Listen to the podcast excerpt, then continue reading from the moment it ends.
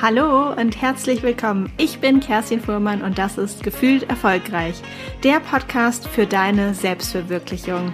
Gefühlvoll, selbstbewusst, stark. In dieser Podcast-Folge spreche ich mit Autorin und dem Gesicht hinter dem Blog Vanilla Mind und zwar mit der lieben Melina Ruja. Melina macht kein Geheimnis daraus, dass sie ein eher stillerer und schüchterner Mensch ist. Ihr Credo ist still und stark. Stille Menschen sind auch unheimlich starke Menschen. Und wie genau, wenn du vielleicht auch ein bisschen stiller oder sensiblerer Mensch bist, wie du deine Stärke finden kannst, wie du sie für dich nutzen kannst, wie du auch mehr in die Sichtbarkeit kommen kannst im Beruf und auch im Privaten, ohne gleich laut sein zu müssen und ganz viel zu sprechen. Das teilen wir hier in diesem Interview mit dir. Wir sprechen aber auch über Herausforderungen, die man so als stillerer und sensiblerer Mensch hat. Wir teilen auch unsere persönlichen Herausforderungen. An der einen oder anderen Stelle wird es auch ein bisschen emotionaler, das kannst du bestimmt raushören. Wir haben aber auch noch in diesem Interview überlegt, was wir eigentlich machen würden, könnten wir einen Tag mit einem sehr extravertierten Mensch tauschen. Eine Frage aus meiner gefühlt erfolgreich Podcast Community war, wie schaffe ich es, kompetent aufzutreten und nicht brav und unsicher zu wirken? Und genau darauf gehen wir natürlich auch ein und beantworten diese Frage. Es ist ein sehr schönes, buntes, lustiges, emotionales Interview geworden. Ich äh, will dich auch gar nicht länger auf die Folter spannen. Wünsche dir jetzt ganz viel Spaß mit dieser Folge. Herzlich willkommen. Ich freue mich sehr, dass du da bist, liebe Melina. Vielen Dank für die Einladung. Ich freue mich auch total. Bevor wir richtig starten, ich dich auch einmal vorstelle, habe ich mir drei Sätze für dich überlegt, die du einfach vervollständigen kannst. Und ich würde sagen, wir starten einfach gleich mal los. Mein heutiges Highlight ist, dass ich meine ganze To-Do-Liste schon vor 16 Uhr fertig hatte. Boah, mega. mein Lieblingsmotto ist Still und stark natürlich. Was sonst? Cool. Ich fühle mich erfolgreich, wenn wenn ich abends ins Bett gehen kann und mich einfach zufrieden fühle. Wenn ich, wenn ich einfach ein gutes Gefühl habe, dass, dass es geklappt hat, dass ich ich selbst war und dann gut schlafen kann. Cool. Und ich glaube, über dein äh, Lieblingsmotto können wir auch mega gut starten mit der, mit der kurzen Intro über dich, äh, Melina Roja. Ähm, du hast ja auch einen Podcast, der heißt nämlich Still und Stark. Und ähm, vielleicht kennt dich der ein oder andere oder die ein oder andere auch von deinem äh, Blog vanillamind.de. Und du bist auch noch Autorin und machst ganz, ganz viele tolle Sachen. Und ganz kürzlich hast du jetzt auch einen Online-Shop eröffnet, das weiß ich auch. Und ähm, ja, ich hoffe, ich habe nichts vergessen. Das ist ja eine ganze Menge. Äh, ja, es ist eine ziemliche Palette. Es fühlt sich gerade, wo du es aufzählst, auch ganz schön krass an. Aber zum Glück ist das nicht alles auf einmal passiert.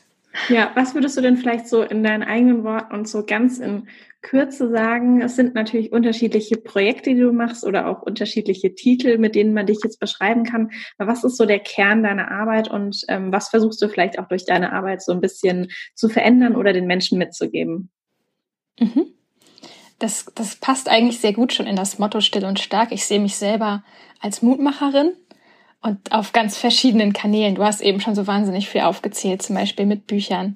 Aber mein, meine Kern, mein Kernthema ist halt wirklich zu sagen, ähm, Timon und ich, also ich mache das zusammen mit meinem Mann, wir wollen wirklich introvertierten, eher stilleren Menschen den Rücken stärken und sie halt in so einer lauten Businesswelt, die ja häufig von Extravertierten dominiert wird, einfach sichtbarer machen. Und das ist, was wir, das ist, was wir am liebsten machen. Das ist unser Kernthema. Super. Und das kommt ja auch nicht, also wir kennen das natürlich auch schon eine Weile länger, ähm, aber das kommt ja auch nicht so ganz von ungefähr. Und das hast du dir jetzt auch nicht einfach so als irgendein Thema ähm, ausgesucht, sondern du hast natürlich auch eine persönliche Geschichte und eine persönliche Erfahrung. Vielleicht kannst du da noch so ein bisschen erzählen, woher vorher du kommst und wie du eigentlich zu dem Thema gekommen bist, dich eben mit, mit dem Still, stiller sein oder vielleicht auch schüchterner sein, introvertierter sein, ähm, warum du dich damit beschäftigst. Mhm. Ja, heute ist es so, dass ich total fein damit bin, wer ich bin und wie ich bin, aber das war nicht immer so. Ich hatte tatsächlich eher seit meiner Kindheit immer das Gefühl, dass es eigentlich nicht okay ist, wie ich bin. Dass es nicht gut ist, dass ich so still bin, dass ich lauter sein müsste, dass es nicht okay ist, dass ich so viel Zeit für mich habe, dass ich, dass ich diese Zeit auch brauche, um aufzutanken, dass meine Bedürfnisse einfach nicht okay ist und dass ich eigentlich mehr sein müsste wie die Leute, die toll entertainen können, die sofort mit jedem ins Gespräch kommen, die einfach so ein bisschen lauter sind und sagen, hier bin ich und so weiter. Und damit habe ich immer sehr, sehr gehadert, schon in Schulzeiten. Und ja, das ging auch nicht so schön zu Ende damals. Ich hatte, ja, ich habe ziemlich einen Selbsthass geschoben und war dementsprechend auch sehr verunsicherte, ängstliche Person, die sich sehr versteckt hat. Und ja, um jetzt nicht zu weit äh, auszuufern, das habe ich so über die letzten 10, 15 Jahre für mich erstmal gelernt, mich selber anzunehmen und das dann, was ich früher als Schwäche empfunden habe, auch als Stärke zu sehen und für mich zu nutzen. Und daraus entstand dann die Idee, das irgendwann auch mit der Öffentlichkeit zu teilen. Cool. Wie alt bist du jetzt, wenn du gesagt hast, äh, du, du hast das so in den letzten 15, 16 Jahren für dich ähm, ja, transformiert? Genau, also ich bin jetzt 32 für mich war das Thema am ja, bedrückendsten, beklemmendsten um die Abi-Zeit herum. Also ich war immer eine sehr zurückgezogene Person, die auch ja relativ wenig Freunde hatte und ich habe mich auch nicht wirklich viel mit meinen Klassenkameradinnen und Klassenkameraden ausgetauscht. Bin auch nicht auf Partys damals gegangen oder so. Ich mochte das nicht. Das eine war, ich mochte es nicht. Das andere war, ich hätte mich auch nicht getraut, weil ich dachte, ich bin eh langweilig und ich habe nichts zu sagen und ich bin sowieso die komische Stille, die immer nur in der Ecke steht das war das und ja, das ist auch, ich hatte da auch noch zusätzlich noch Probleme mit meinem Mathelehrer, der hatte nämlich ausgerechnet auf die etwas stilleren voll den Kicker. Und bei mir kommt noch hinzu, ich bin nicht gut in Mathe. Und so war das dann, dass ich ständig vorgeführt wurde. Und ich habe so eine Angst vor dem Unterricht bekommen, dass ich irgendwann nicht mehr hingegangen bin vor lauter Panik, weil ich einfach befürchten musste, ich werde jetzt wieder von meinem Mathelehrer vorgeführt, obwohl ich ja ich habe mein Bestes gegeben, aber ich war nun mal einfach nicht gut und ich war halt sehr still und das ist halt so eine tödliche Kombi gewesen für ihn und das hat mich so fertig gemacht, dass ich damals dann auch tatsächlich die Schule geschmissen habe, weil ich das echt nicht mehr durchstehen konnte. Wegen des Mathelehrers das, hauptsächlich. Genau. Ja. Genau, das war so der erste ausschlaggebende Punkt. Aber mein, wenn du natürlich den Unterricht komplett schwänzt, dann, oder wenn, wenn du solche emotionalen Probleme hast mit einem Thema, das wirkt sich natürlich auch auf alle anderen Schulfächer aus und auf die ganze Leistung. Und obwohl ich eigentlich in anderen Fächern eine gute Schülerin war, war es dann irgendwann einfach vorbei und da ging nichts mehr bei mir. Und das war kurz gesagt so der Tiefpunkt für mich, an dem ich angefangen habe zu sagen, ey, das kann es doch jetzt nicht gewesen sein. Du lässt dir das doch jetzt hier nicht kaputt machen, obwohl du eigentlich total schlau bist und auch eine Menge kannst und weißt. Und jetzt kriegst du hier dein Abi nicht, weil du zu ängstlich bist oder was. Das Problem hatte ja zwei Seiten. Das eine natürlich, dass der Mathelehrer natürlich auch pädagogisch völlig äh, daneben war. Aber das andere ist natürlich auch zu sagen, hey, aber ich muss doch deswegen nicht die Kontrolle abgeben und hier ähm, ja mein Selbstvertrauen aufgeben und mich komplett zurückziehen. Also ich habe ja auch wirklich einfach auf mich rum, auf mir rumtrampeln lassen und mich selber zum Opfer gemacht. Es ist natürlich jetzt im Nachhinein einfach zu sagen, ich, wenn du Teenager bist, dann hast du nicht das Selbstvertrauen. Das ist völlig klar, aber es ist ähm, eine Sache, wo ich eben lernen musste. An dem Punkt habe ich halt umgedacht. Ich glaube auch, also für alle, die jetzt zuhören und vielleicht entweder stiller, schüchterner oder vielleicht auch so ein bisschen sensibler veranlagt sind, ähm, kennt, glaube ich, jeder so einen Lehrer oder eine Lehrerin, die äh, genau so war oder vielleicht auch nicht so extrem, aber so in die Richtung ging und man echt ein bisschen Bauchschmerzen hatte vom Unterricht und diese 45 Minuten immer so mega lang vorkam.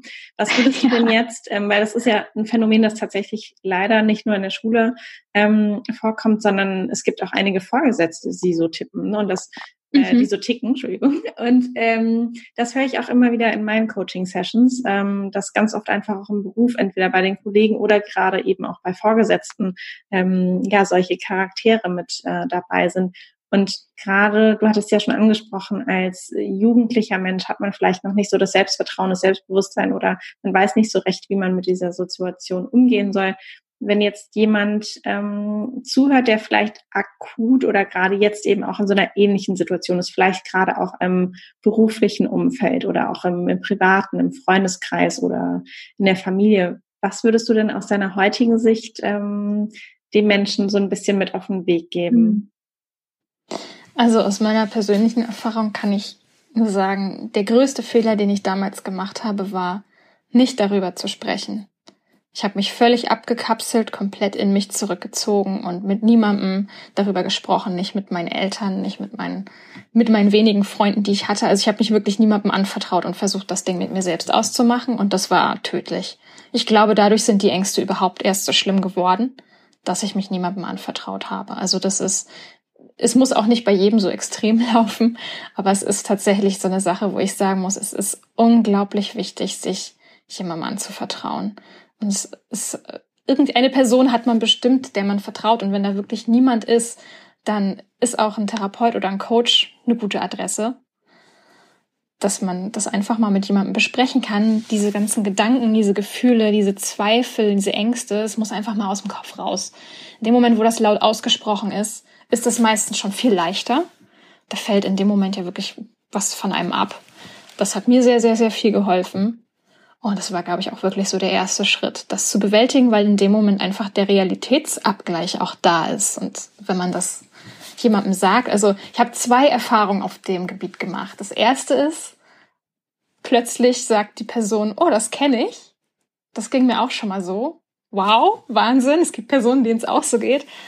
Oder das, das zweite ist, dass Personen wirklich, ähm, ja, was ist das zweite, was ich sagen wollte? Eben wusste ich noch den zweiten Punkt. Hm, egal, also das ist jetzt ein Punkt. Dann ist das erstmal das, genau, du hast diesen Realitätsabgleich und meistens erfährst du dann, dass du gar nicht alleine damit bist. Genau. Ich glaube, es gibt ja auch, ich habe jetzt gerade auch überlegt, ähm, vielleicht haben wir heute Abend äh, beide ein bisschen kürzere Schwäche. Ähm, es gibt ja auch so, ein, so eine Redewendung, sich etwas von der Seele reden, von der Seele sprechen irgendwie. Und das genau. ist, glaube ich, äh, auch, was du gerade gesagt hast, wenn man anfängt, das einfach mal auszusprechen und mit jemandem zu teilen und nicht einfach nur ganz wild immer in seinem eigenen Kopf auszumachen, äh, dann ist das meistens auch schon ja viel einfacher zu ertragen. Ja, und das sagt sich so leicht, aber das ist ja meistens der Witz. Die Personen, die dann so betroffen sind, die trauen sich ja oft gar nicht überhaupt darüber zu sprechen, gerade weil sie eben denken, ich bin das komische Alien und niemandem auf dieser Welt geht es so wie mir. Und das ist halt der schlimmste Denkfehler, ne? Weil der eigentlich verhindert, dass du überhaupt mal eine andere Erfahrung in deinem Leben machen kannst. Ja, ich glaube, also ich kann mir gut vorstellen, in, ähm, in deiner Schulzeit, in meiner Schulzeit hätte uns eben auch sowas wie die Podcast-Welt total weitergeholfen oder auch wie Instagram, weil man dadurch viel stärker noch einen Zugang findet, zumindest sehe ich das so, zu Menschen, die irgendwie so ähnlich ticken, ähnliche Leidenschaften, aber vielleicht auch Herausforderungen haben, wo verschiedene Dinge, die auch sehr sensibel sind, die vielleicht auch sehr privat und unangenehm sind, auch immer mal wieder angesprochen werden. Und ähm, ja, ich glaube, das ist das Schöne an der heutigen Zeit auch, dass man sich eben nicht nur lokal mit Menschen verbinden kann, sondern so wie wir beide das ja auch machen, äh, wirklich deutschlandweit oder sogar auch über die Landesgrenzen hinaus. Und ähm, das finde ich auch total schön. Ja, absolut wichtiger Punkt, den du da ansprichst. Es ist eine ganze Welt, die einem da plötzlich offen steht. Wir haben jetzt ja so ein bisschen darüber gesprochen, äh, was früher in deiner Schulzeit vielleicht die Herausforderungen waren. Und jetzt bist du ja auch mittlerweile, wie du sagst, Mutmacherin und äh, Expertin auf deinem Gebiet. Gibt es denn trotzdem noch irgendwie Dinge, also die gibt es bestimmt, aber die möchte ich dir jetzt natürlich entlocken, ähm, was trotzdem heute noch so ein bisschen deine Herausforderung ist, vielleicht so die, die größte mhm. Herausforderung als eher stillerer Mensch auch. Ja, also ich denke, das gehört ja auch einfach zum Menschsein dazu, dass man nicht irgendwann so am Ende des Weges angekommen ist und sagt, so, oh, ich habe jetzt vor nichts mehr Angst und das äh, verunsichert mich jetzt alles gar nicht mehr. Ich glaube, das ist völlig normal. Das ist bei mir, mh, hm, wo ich immer so ein bisschen, so ein bisschen noch so Flattern im, in der Magengegend habe, wenn ich halt neue Menschen kennenlerne. Also Menschen, die ich noch nie in meinem Leben vorher getroffen habe, gesprochen habe. Da habe ich immer so ein bisschen ja, da fühle ich mich immer ein bisschen unsicher und ängstlich manchmal. Zum Beispiel, mm, wenn ich Podcast-Interviews aufzeichne und die Interviewpartnerin, den Interviewpartner noch gar nicht kenne. Oder auch bei Meetings mit möglichen Kundinnen, Kunden. Das sind so Sachen. Immer wenn irgendwie, wenn ich eine unbekannte Person das erste Mal treffen soll, dann denke ich so, hm, wie wird das jetzt? Und äh, komme ich auch kompetent rüber oder so solche Sachen ne also das das ist dann immer schon so eine kleine Herausforderung für mich aber ich kenne das schon von mir und das ist auch einfach okay. Das ist total in Ordnung. Hast du da irgendwas für dich gefunden, was es so ein bisschen, also es geht ja auch gar nicht, das wegzumachen, ne? aber ähm, was es vielleicht so ein bisschen einfacher macht, wie zum Beispiel vorher, weiß ich nicht, auf LinkedIn und Xing ein bisschen gucken und über die Person lesen, dass man ein bisschen zumindest Gemeinsamkeiten vielleicht entdecken kann oder irgendwie sowas? Das mache ich ohnehin immer. Ich glaube, das ist auch Teil meiner Persönlichkeit. Ich glaube, das werden viele Introvertierte beim Zuhören auch in sich selber wieder erkennen. Einfach dieses, dass man gerne auch recherchiert. Also, dass du, dass du dir selber mehr Sicherheit gibst in dem Moment, wo du sagst, ich mache mich mal schlau über die Person. Es geht da gar nicht darum, die zu stalken oder so. Aber in dem Moment, wo du halt ein Interview hast oder so, möchtest du ja auch wissen, mit wem hast du es zu tun? Was bewegt die Person? Was sind ihre Kernthemen? Was interessiert sie? Wie kann ich ihr vielleicht auch helfen? Das ist ja, ist ja auch im Geschäftsleben, wenn du Angebote schreibst oder wenn du dich bewirbst irgendwo. Du willst ja wissen, was suchen die, was ist denen wichtig, was brauchen die. Und du möchtest ja einfach vorbereitet sein. Und ich glaube, das ist eine, eine Stärke, die auch viele eher ruhigere Menschen haben. Du denkst im ersten Moment, oh, vielleicht ist das gar nicht gut, weil ich mache das ja nur als emotionale Krücke für mich, um mir selber Sicherheit zu geben. Das stimmt aber gar nicht. Das hat einen doppelten Nutzen, weil gut vorbereitete Personen, das ist, das ist, wer will das nicht, ja? Also es ist ja immer toll, wenn du jemanden hast, der auf dem Punkt da ist. Ja, und ich glaube, das ist auch total schön. Also wenn du einen Menschen kennenlernst und er dich interviewen möchte oder du interviewst ihn und du hast das Gefühl, da kommt jetzt nicht einfach irgendjemand zu deinem Termin oder zum ja, Interviewslot, sondern hat sich mit dir beschäftigt schon im, Vor äh, im Vorfeld. Und das ist ja eigentlich auch total das Kompliment. Und ich fand das so schön, weil ähm, als du so erzählt hast, hat sich das auch so angehört, als sei es ja so ganz normal und das Natürlichste, dass du dich irgendwie da informierst und dass du überlegst, vielleicht wie, wie kannst du auch helfen, was sind Gemeinsamkeiten? Und dabei und ich glaube, das passt auch so wunderschön zu, äh, zu der Überschrift hier quasi von der Folge. Ähm, es ist nicht so, dass jeder Mensch das so macht. Ne? Und ich glaube, deswegen ähm, ist das vielleicht auch eine Nuance, wo stillere oder sensiblere Menschen auch gerne mal so ein bisschen unterschätzt werden, ähm, ja. weil da so viel im, im stillen Kämmerlein auch passiert. Ne? Und wie du auch sagst, es ist natürlich gut vorbereitete Menschen, ähm, egal ob jetzt im privaten oder im, im Arbeitsfeld.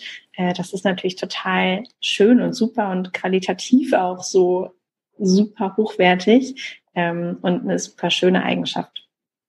Und der Witz ist, ich habe sogar auch festgestellt, dass die sich in dem Punkt auch häufig dann selber unterschätzen.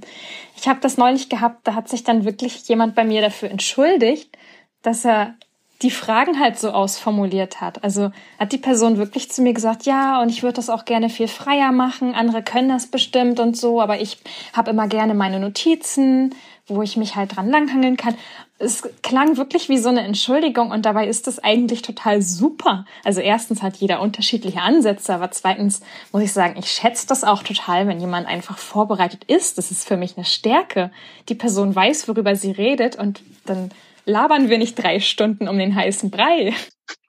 Ja, ich war ja auch ganz, ganz lange ähm, im Konzern und da ja auch als Führungskraft unterwegs. Und ich muss auch sagen, dass das auch immer total den kompetenten Eindruck macht, wenn einer zum Meeting erscheint und vorbereitet ist und sagt, ne, da kommen wir her, da wollen wir hin und das müssen wir heute entscheiden und dem Ganzen so einen schönen Rahmen gibt und einen roten Faden, das ähm, spricht unheimlich für die ähm, Person auch. Genau, ich finde, das ist überhaupt nichts, wo man sich mit anderen vergleichen sollte, die das dann eben frei machen oder bei denen das vielleicht total einfach aussieht. Es kann auch einfach sein, also erstens hat jeder einen anderen Stil und zweitens vielleicht hat die andere Person aber auch einfach mega, mega lange schon Erfahrung und damit geübt. Ja, absolut. Gibt es denn noch irgendwas, wo du sagen würdest, außer ähm, neue Leute kennenzulernen, ähm, noch irgendeine so Herausforderung von dir, was dir heute nicht ganz so leicht fällt? Vor mehr als drei Personen sprechen? Also das ist, wir müssen da gar nicht in, wir müssen da gar nicht in diesen Public Speaking Bereich reingehen. Ich bin schon auch eher unsicher und ängstlich, wenn ich tatsächlich auch im privaten Raum mit mehreren Leuten bin. Also es ist, wenn das mehr als drei, vier, fünf Leute sind und dann kommt es auch noch mal darauf an, wie viele von denen kenne ich, wie viele von denen kenne ich nicht. Und dann wird mir das auch schon schnell zu viel, wo ich dann merke so, oh, jetzt kriege ich kalte Füße. Hm, ich überlege gerade, ähm, bei mir ist das, glaube ich, auch so, ähm, ich habe auch mal überlegt, äh, als ich die Frage so ein bisschen formuliert hatte im Kopf, was es eigentlich bei mir ist. Und ähm, was ich schwierig finde, was mir auch immer wieder sowohl privat als auch im beruflichen äh, Umfeld ähm, passiert ist oder was ich beobachtet habe, ist, ähm, es gibt ja Menschen, die einfach so ein bisschen feinfühliger kommunizieren und es gibt welche, mhm. da würde ich mal sagen, die kommunizieren vielleicht etwas ähm, grober, was vielleicht dann auch für jemanden, der so ein bisschen feiner fühlt, so ein bisschen vielleicht auch manchmal übergriffig erscheint, ne, wenn die ganz mhm. viele Tipps geben und Anweisungen oder so sehr ähm, bestimmt auf, äh, auftreten oder auch kommunizieren. Und ähm, gerade in diesem Aufeinandertreffen von einer Person, die vielleicht eher ein bisschen stiller ist oder auch ein bisschen sensibler und vielleicht dieser eher extravertierten und ähm, von der Kommunikation so etwas, äh, ich, mir fällt jetzt nur grober ein, ähm, dass wenn die aufeinandertreffen und miteinander sprechen, ist mir ganz oft ähm, hatte ich das äh, Erlebnis, dass quasi die andere Person dann ähm, sagt, na ja, ich tick halt so, wie ich ticke oder ich kommuniziere halt so, aber ich weiß ja nicht, wie es bei dir ist, ob du dir das vielleicht krass zu Herzen nimmst. Und was mich da immer so ein bisschen fuchsig auch gemacht hat und nach wie vor auch macht, ich kann das auch nicht komplett ablegen, ist, dass das Gegenüber sich oder die gegenüberstehende Person sich gar nicht reflektiert und sagst du, na, ich bin halt so, wie ich bin, aber ich weiß ja nicht, wie empfindlich du vielleicht bist. Und das, das ist für mich echt eine Herausforderung, weil ich mir so denke, stopp. Also von mir aus können wir uns auch irgendwo in der Mitte treffen. Das ist, glaube ich, auch der fairste Weg. Aber dass man quasi einfach sagt, das ist mein Stil, so kommuniziere ich, so bin ich halt. Aber ne, du musst jetzt so ein bisschen gucken, wie, wie du damit klarkommst. Oder ich weiß ja nicht, wie sensibel du bist. Ähm, das finde ich immer eine schwierige Ausgangssituation. Und was ist dann konkret für dich die Herausforderung, wie du damit umgehst, wie du auf so eine Person reagierst oder? Mm, ich glaube eher, wie man dann zusammen weitermacht, weil gerade im beruflichen okay. gibt es ja ganz oft ähm, Situationen, wo man sich eben nicht, wie zum Beispiel in einer Freundschaft, dann entscheiden kann, so okay, wir gehen jetzt halt getrennte Wege, sondern man mhm. ist ja zusammengewürfelt äh, worden. Oder vielleicht auch, ähm, kann mir auch gut vorstellen, wenn das vielleicht im familiären Umfeld passiert, dann ist es ja auch manchmal so, dass man sich das nicht aussucht, wenn vielleicht so eine schräge Tante hat oder einen seltsamen Cousin oder wie auch immer. Und ähm, das ist, glaube ich, schwierig, wenn man merkt, dass zwei Welten irgendwie aufeinander prallen mhm. und ähm, man doch einen Weg finden möchte, auch miteinander weiter umzugehen und zu kommunizieren. Ähm, aber manchmal vielleicht das Gefühl besteht, dass ähm, der andere sich gar nicht so vielleicht auch äh, einen Kompromiss eingehen möchte. Mhm. Und ähm, ich glaube, dass, äh, dass wir natürlich, ähnlich wie du auch schon gesagt hattest, in diesem Vorbereiten, denn ähm, natürlich sehr darauf bedacht sind, gute Beziehungen zu pflegen. Aber ich glaube, es gibt trotzdem ganz oft auch eine Grenze, wo man dann selbst, und das ist vielleicht auch dieser Thema, äh, das Thema Selbstwert oder auch gehe ich Konflikte ein, eben sagt, ich mache jetzt nicht dem anderen irgendwie total recht und bieg, verbiegt mich da vielleicht komplett, sondern dann auch sagt mhm. so und bis hierhin und weiter möchte ich dann auch nicht. Mhm. Es kommt auch immer darauf an, wie lange man mit so einer Person zusammenarbeitet. Wenn es natürlich die Kollegin oder der Kollege ist, äh, mit dem man tagtäglich zusammenarbeitet, dann ist das sicherlich eine Sache, wo man für sich selber auch gute Wege finden muss, dass man selber nicht zu kurz kommt und da eine gute Abgrenzung findet oder auch einen guten Weg in der Kommunikation, wie beide Seiten gehört werden können. Ähm, bei Projekten, wo ich auf so Leute treffe, das sind da dann immer befristete Sachen. Da ist mir das dann auch relativ egal. Dann denke ich also, okay, die Person ist, wie sie ist und wir arbeiten ja sowieso nicht so lange miteinander zusammen und dann ist das natürlich auch leichter zu ertragen, als wenn du natürlich, klar, sehr langfristig mit einer Person zusammenarbeitest. Das geht dann schon sehr in den Bereich rein, wo man wirklich an Kommunikationsfähigkeiten arbeiten muss. Aber klar, das ist dann natürlich auch keine Einbahnstraße. Ne? Es hilft ja nicht, wenn die eine Person so bemüht ist und die andere halt von sich aus gar nichts macht. Ja, absolut. Was würdest du denn sagen zu, ähm, zu einer These, die vielleicht ein bisschen provokativ ist, äh, die ist mir irgendwie so durch den Kopf gegangen. Ähm, wer nichts sagt, der findet nicht statt. Du meinst jetzt bezogen auf das Thema sichtbar werden als eher genau, ruhigerer Mensch oder? Genau, also das mhm. kann auch entweder beruflich sein oder auch im Freundeskreis, wenn man vielleicht auch gerade, äh, keine Ahnung, einen neuen Partner, neue Partnerin hat und irgendwie da reinkommt und wie du ja auch sagtest, ne, manchmal, ähm, wenn es mehr als drei Leute sind oder guckst, wie viele Leute sind im Raum mhm. ähm, und das mal so als, als These in unser Gespräch geworfen. Mhm. Also ich finde es sehr interessant. Also wer nichts sagt, findet nicht statt. Würde ich jetzt intuitiv Ja und Nein dazu sagen, weil es ist natürlich sehr abhängig vom Kontext. Also prinzipiell würde ich schon sagen, natürlich, wer, wer gar nichts tut, wer gar nichts sagt, egal in welcher Form, ähm, nichts zu sagen, muss ja nicht bedeuten, dass ich ähm, wirklich verbal mich ausdrücke. Es gibt ja viele andere Möglichkeiten, sich auch noch auszudrücken oder sichtbar zu werden. Deswegen würde ich vom Prinzip her sagen, ja, wer natürlich gar nichts macht, findet irgendwie auch nicht statt, weil wie sollen andere Menschen bemerken, dass ich dass ich auch da bin oder dass ich Kompetenzen habe, dass es mich gibt und dass ich vielleicht auch wichtige Fähigkeiten mit anderen zu teilen habe oder dass meine Perspektive hier auch sehr gewinnbringend für alle ist, das ist natürlich dann schon schwierig, weil ne, ich kann, wie gesagt, nicht darauf hoffen, dass andere von alleine auf mich aufmerksam werden. Das andere ist aber natürlich, und das habe ich ja auch schon kurz angeschnitten, natürlich gibt es mehr Wege, als nur durch Lautstärke auf sich aufmerksam zu machen, finde ich. Also es muss nicht so sein, dass ich in den Raum reinkomme und sage, hallo, hier bin ich und wer möchte meine Thesen hören? also, es gibt ja, wie gesagt, unterschiedliche Wege und mein Weg ist es eben auch nicht in den Raum reinzukommen und zu sagen, hallo, hier ist Medina. Sondern ich mache das gerne, ich drücke mich gerne schriftlich aus das ist mein Ding. Also ich habe das zum Beispiel dann auch hin und wieder gehabt. Und es passiert auch immer wieder mal, dass ich gerne einen Gedanken äußern würde, aber dann hat es eben doch nicht geklappt in einer größeren Runde oder so. Und statt mich dann über mich selber zu ärgern, denke ich mir aber, okay, aber du hast doch auch immer noch die Möglichkeit, wenn dir dieser Gedanke wirklich so wichtig ist, dann schieß den doch anschließend nochmal schriftlich nach. Ne, wenn das dir wirklich wichtig ist und wenn das jetzt noch nicht gesagt wurde, dann teil das doch einfach nochmal trotzdem mit den anderen. Das ist zum Beispiel finde ich sehr, sehr gut. Und dann kann man auch nochmal drüber reflektieren. Dann ähm, zum Thema sichtbar werden. Ähm, du kannst auch sichtbar werden für andere Menschen in dem Moment, wo du andere miteinander bekannt machst oder wo du ähm, anderen hilfst, herausfindest, was, was finden die gut oder wo können die bei Hilfe gerade gebrauchen. Also es gibt ja sehr, sehr viele unterschiedliche Möglichkeiten, seinen eigenen Stil, seine eigene Persönlichkeit zu zeigen, auch indem man als, als, als Networkerin zum Beispiel aktiv wird. Also es, es hat ja jeder sehr unterschiedliche Fähigkeiten dabei. Ich finde das ganz witzig, als du äh, von der Situation gesprochen hast. So, es gibt Menschen, die kommen so in einen Raum und sagen, Hi, hier bin ich.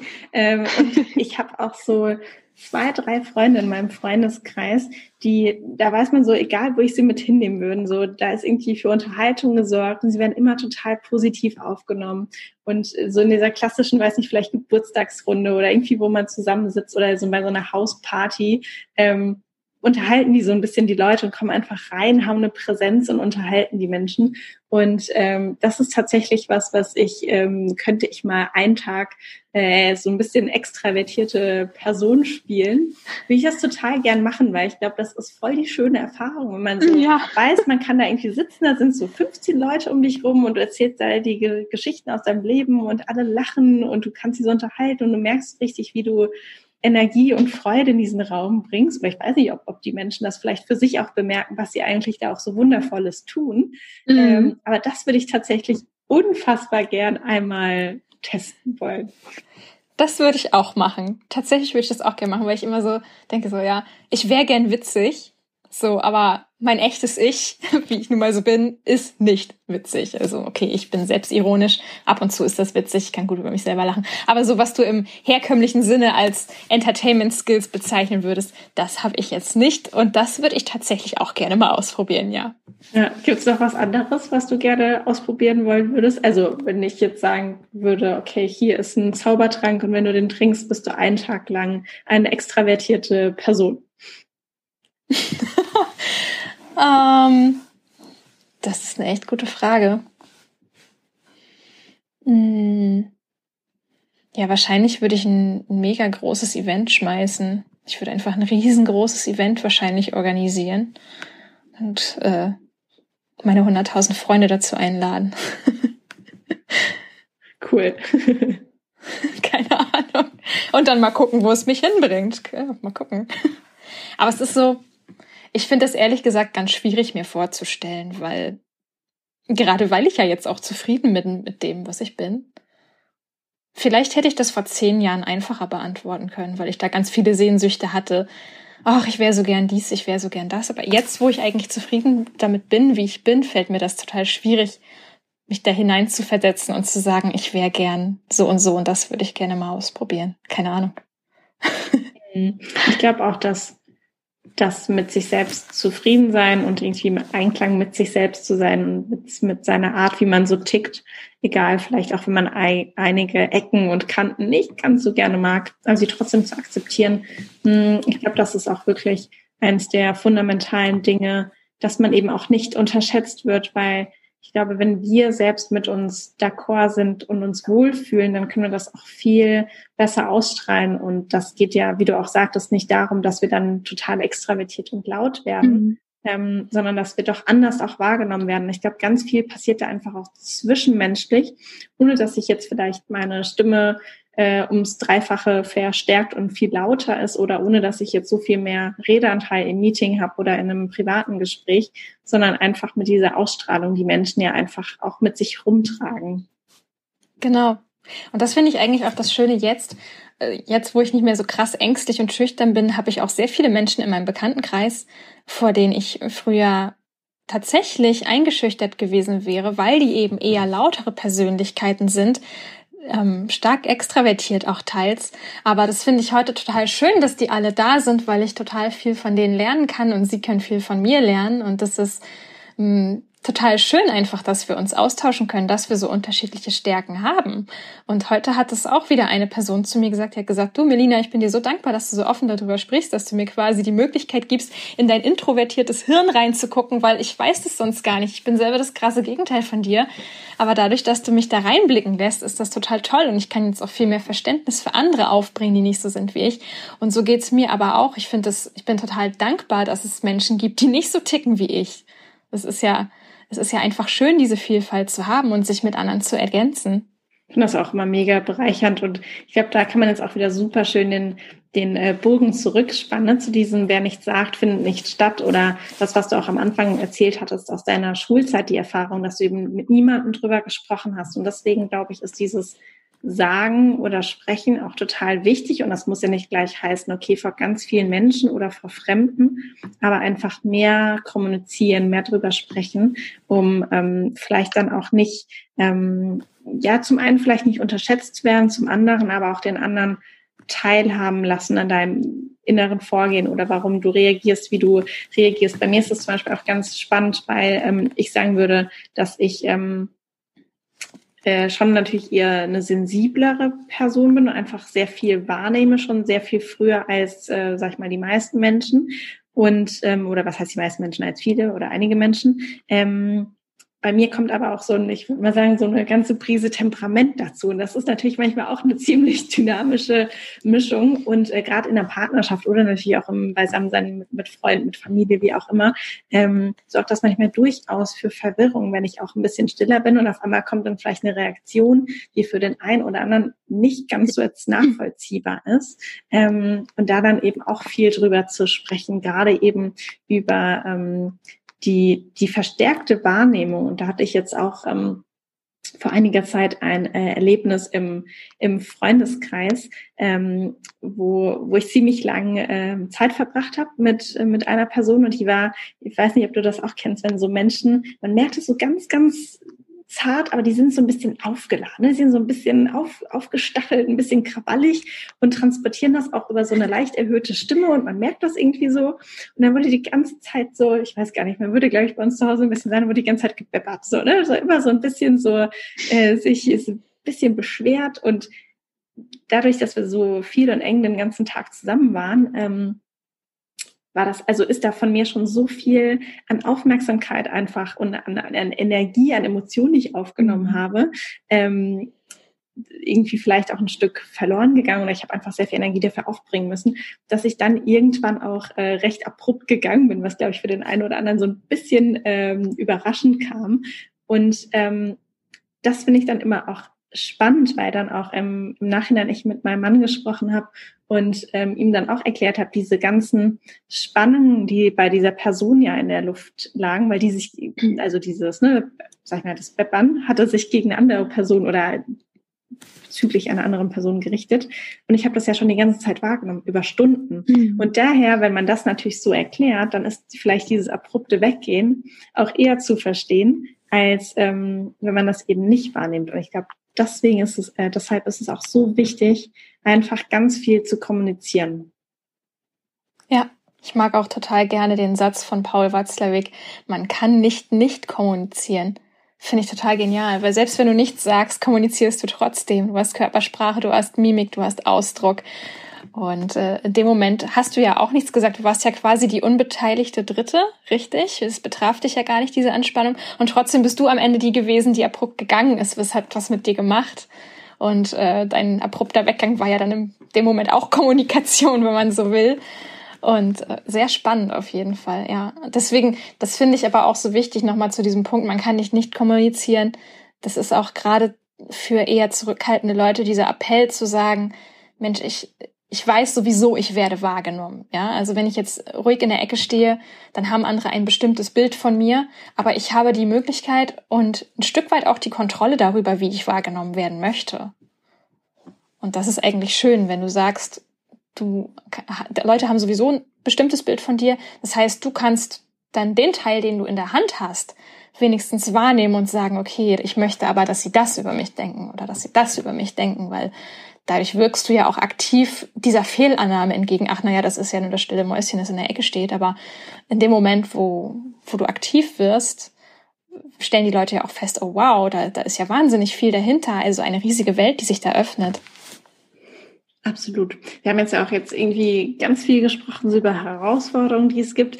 Gibt es denn so bestimmte Eigenschaften an dir oder nein, ich weiß, dass es sie gibt, aber wenn ich dich jetzt fragen würde, in welche Eigenschaften von, von dir, deinem Charakter, deiner Person bist du so richtig verliebt? Was findest du so richtig, richtig gut? verliebt? Ja. Oh man, ja, verliebt wäre so ein Wort, das ich tatsächlich selber nie benutzen würde. Ich weiß auch nicht, das ist Deswegen sage ich zum Beispiel auch nie Selbstliebe. Ich sage immer nur Selbstakzeptanz, äh, wobei das eigentlich fast das Gleiche ist. Ne? ich finde es eigentlich sehr gut von mir, dass ich gut zuhören kann und dass ich eben auch sehr lange über eine Sache brüte. Manchmal wird es zu lange. Jede Stärke kann auch zu einer Schwäche werden, wenn man es übertreibt. Da bin ich ganz sicher. Aber an sich finde ich, ist das eine sehr, sehr gute Eigenschaft, diese Stille zu haben und zu sagen, ich nehme mir wirklich die Zeit, Dinge nicht übers Knie zu brechen, sondern gehe das gedanklich wirklich alles durch, beleuchte das von allen Seiten.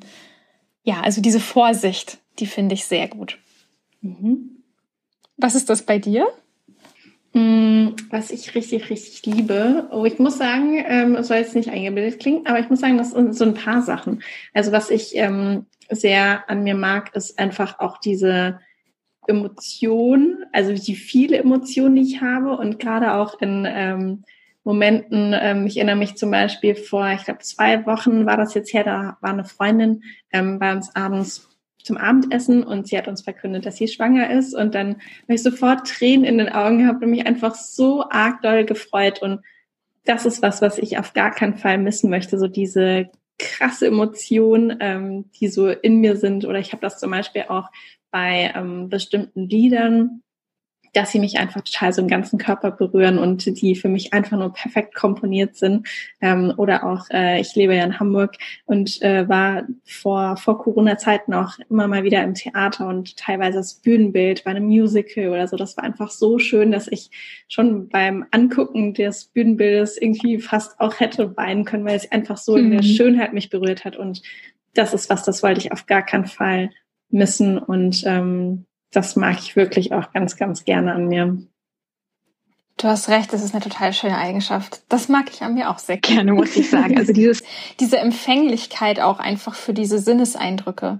Weil ich glaube, dass das häufig auch ein Problem ist, dass wir die ganze Schönheit auch in der Natur häufig gar nicht mehr wahrnehmen können. Und gerade die Natur ist so heilsam, wenn du gestresst bist, wenn du überfordert bist mit der ganzen Arbeit und gerade auch wenn man in einer Stadt lebt, du wohnst ja in einer noch größeren Stadt als ich.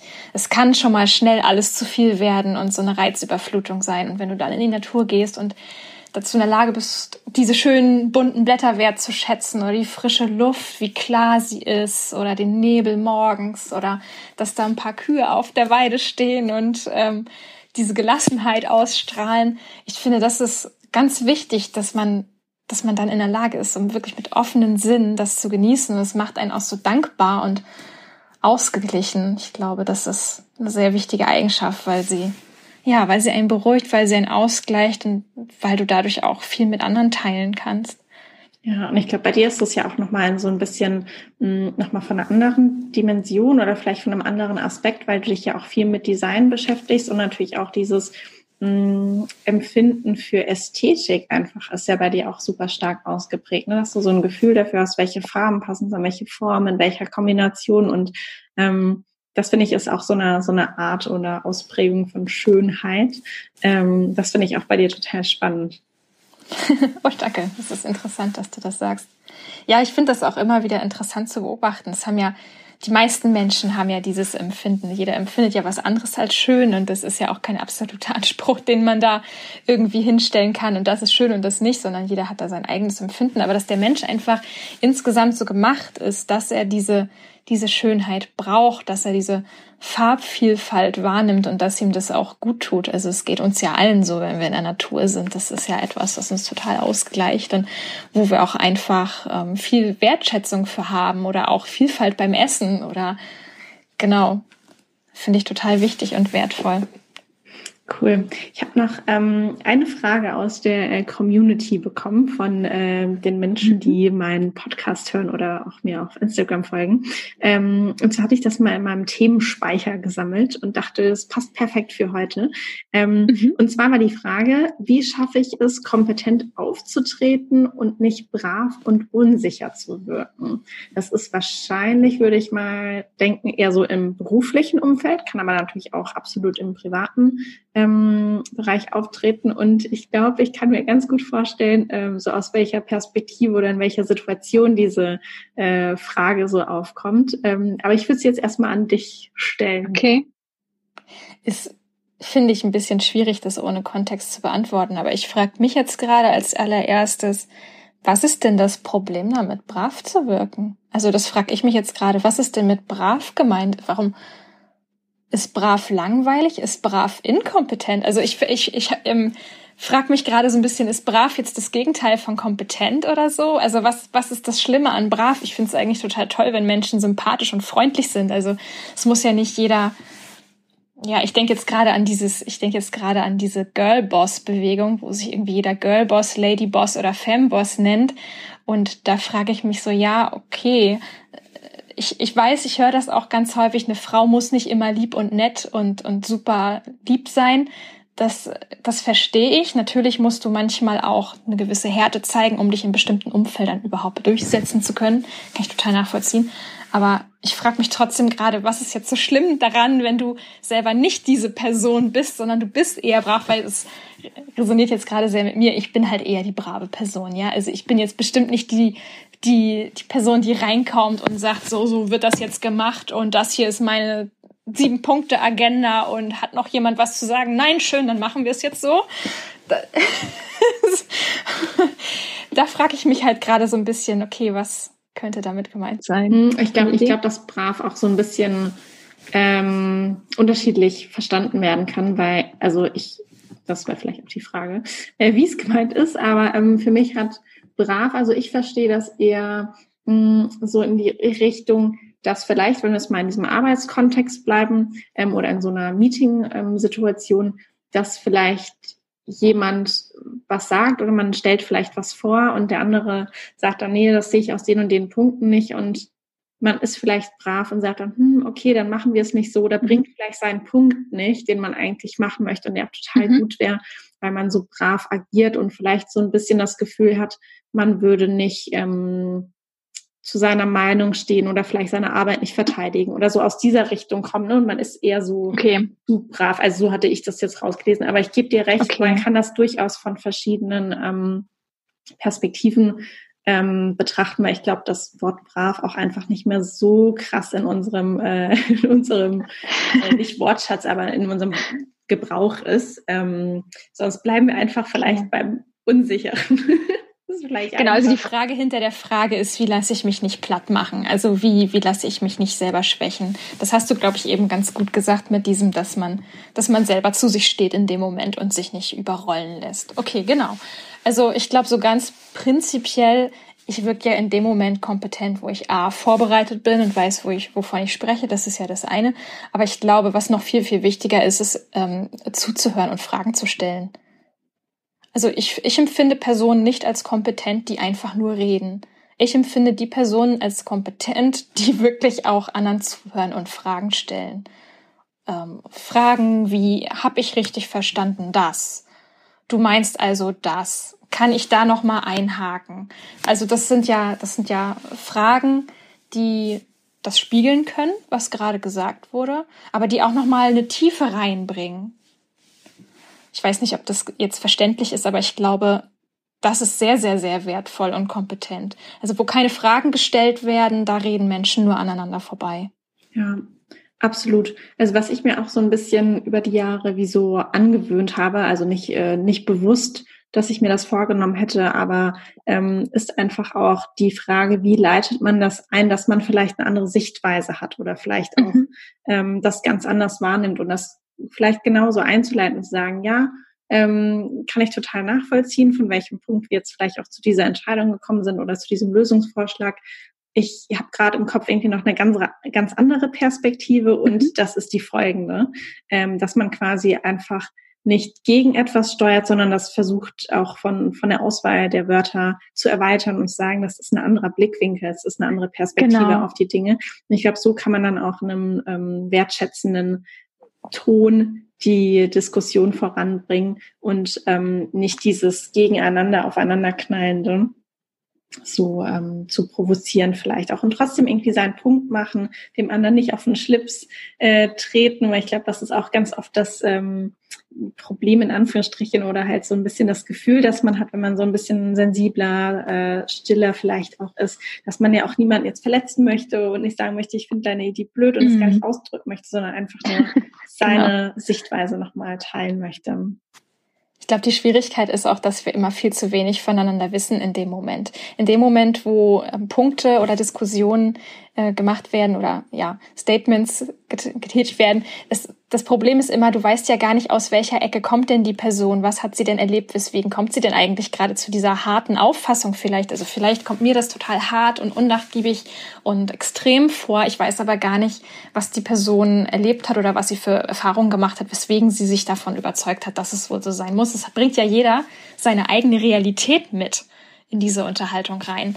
Und das gilt ja dann für jeden ähm, das quasi herauszufinden. Und da sind Fragen einfach auch wieder so wichtig, dass man lernt, nicht das eine in die Ecke zu stellen, so wie du das eben sagtest, es gibt kein richtig und falsch in dem Moment, sondern dass man das einfach nicht als gegen ansieht, sondern ich ergänze das noch oder ich erweitere das noch. Und das kriegt man auch nur hin in dem Moment, wo man dann eben nochmal eine Frage stellt, um das Verständnis des anderen nochmal zu bekommen oder auch um den anderen auch noch mal besser zu verstehen, um da einfach eine gegenseitige Basis zu schaffen. Hm. Letzte Frage, die mir gerade durch den Kopf geht.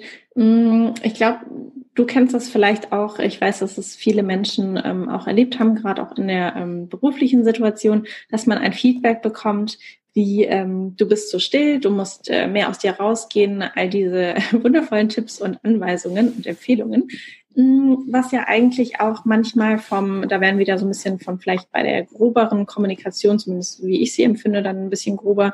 Ähm, wie kann man denn vielleicht gerade auch aufbauend auf das, was wir gerade besprochen haben, dass man eben nicht in so einen Gegenmodus ähm, kommt, sondern auch in so einen Erweiterungsmodus, ne, wo man einfach nur eine weitere Perspektive mit reinbringt. Wenn ich jetzt irgendwie Mitarbeiterin bin und mein Chef sagt, du musst äh, du darfst nicht so still sein, du musst mehr aus dir rauskommen und so weiter. Mhm. Wie kann ich dem denn begegnen, ähm, um da jetzt eben nicht in so eine, nee, muss ich nicht Haltung zu kommen, mhm. dass man so zwei Fronten hat, die sehr stark aufeinander prallen. Ja. Was würdest du da vielleicht äh, als Rat geben? Ich glaube, ich würde den Ball einfach direkt zurückwerfen. Das mache ich auch mittlerweile. Also ich höre das natürlich nicht von Vorgesetzten, klar, weil ich selbstständig bin.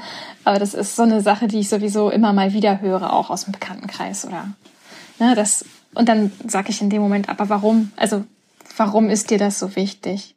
Das ist, glaube ich, auch die, die, die richtige oder beziehungsweise die wichtige Frage dahinter, weil was ist die Aussage hinter der Aussage? Das ist ja eigentlich, was wir rausfinden müssen aus welcher Richtung kommt das und warum. Oftmals erfährt man dann, dass die Person vielleicht sogar besorgt um einen ist, weil sie denkt, du müsstest so und so sein oder zum Beispiel auch im Fall jetzt von Chef oder Chefin, die eben Potenzial sehen, das offensichtlich verborgen bleibt, weil du nicht so und so bist. Das heißt, es ist vielleicht sogar nett gemeint, ist nicht nett formuliert, aber ist trotzdem vielleicht nett gemeint. Und deswegen ist es so wichtig herauszufinden, was ist die Aussage hinter der Aussage. Ich kann total verstehen, dass man in dem Moment wieder so total baff ist, weil man damit nicht gerechnet hat und weil ein das irgendwie ja auch sehr persönlich trifft, dann, gerade wenn das was ist, was man schon häufiger gehört hat. Aber trotzdem ist, glaube ich, das Wichtige, dann sich in dem Moment erstmal selbst so ein bisschen unter Kontrolle zu halten und erstmal zu fragen, wie meinst du das? Warum ist dir das wichtig? Statt gleich zurückzuschießen und in die Defensive zu gehen. Ja, ich glaube, das ist ganz schön so ein bisschen der Appell, ähm, dass die gute Absicht dann äh, der anderen Person zu, ähm, was heißt zu unterstellen, aber vielleicht zu sehen, dass hinter der Frage, die vielleicht einem auch ein bisschen verletzend begegnen kann, ähm, trotzdem mhm. zu schauen, okay, und wenn ich mir vorstelle, es gibt doch eine gute Absicht hinter dieser Frage und vielleicht, ne, wenn es für einen auch ein bisschen ein schroffer Ton ist oder wie auch immer, da dann nochmal ähm, zu fragen, ähm, warum eigentlich und warum ist das dir so wichtig oder für meine weitere berufliche Entwicklung so wichtig oder wie auch immer. Ja, finde ich richtig gut. Ja, es gibt ja auch äh, die, ja, so ähnlich formuliert, aber bisschen anders, dieses sag doch auch mal was. Mhm. Das gibt's ja auch noch und das begegnet einem ja vielleicht auch in Meetings oder so und dann ist ja auch wieder die Frage, und die kann man auch ruhig mal in den Raum stellen, warum ist dir das so wichtig? Es ist wieder genau die gleiche Frage, warum? Und in dem Moment kannst du dann vielleicht auch mehr Verständnis für dich bekommen, wo du sagst, hier, ich habe das Gefühl, es wurde schon gut gesagt, ich habe jetzt an diesem Punkt gerade nichts beizutragen oder so. Das ist ja auch okay, aber man muss zumindest einmal herausfinden, was ist denn gerade bei der anderen Person der Antrieb. Ja, ich glaube, das kann man auch für ganz, ganz viele Bemerkungen ähm, nutzen, also was auch wie, ne, hab dich nicht so, sei nicht so sensibel, übertreib nicht, ähm, nimm's nicht persönlich und la lauter so Sachen. Mhm. Ähm, das ist, glaube ich, echt so eine, so eine Allzweckwaffe, sag ich mal, im Positiven. Ja, einfach immer direkt warum zurückfragen. Warum? Das machen die kleinen Kinder intuitiv schon sehr richtig, oder? Ja, genau. Und das ist echt das wichtigste Wort, das man sich merken muss.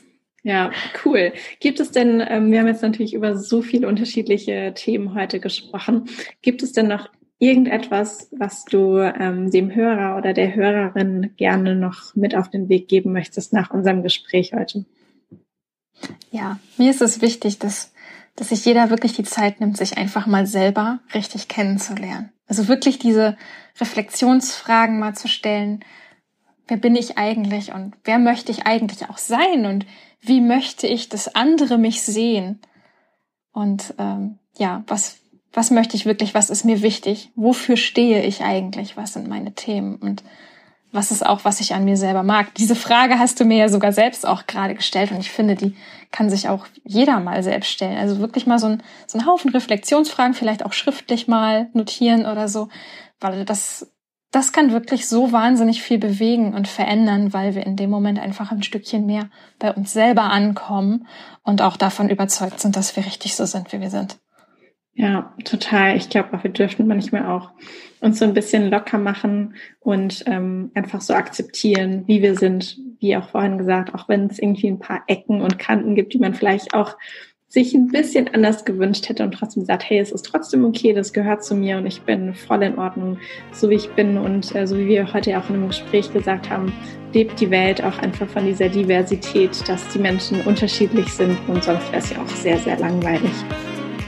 Genau, so cool. würde ich das auch sagen. Dann ganz, ganz lieben Dank für das wunderschöne Gespräch und ähm, ja, dann hören wir uns bestimmt ganz bald mal wieder in einem anderen Gespräch. Da bin ich mir ganz sicher. Ganz bestimmt. Bis bald und Dankeschön nochmal.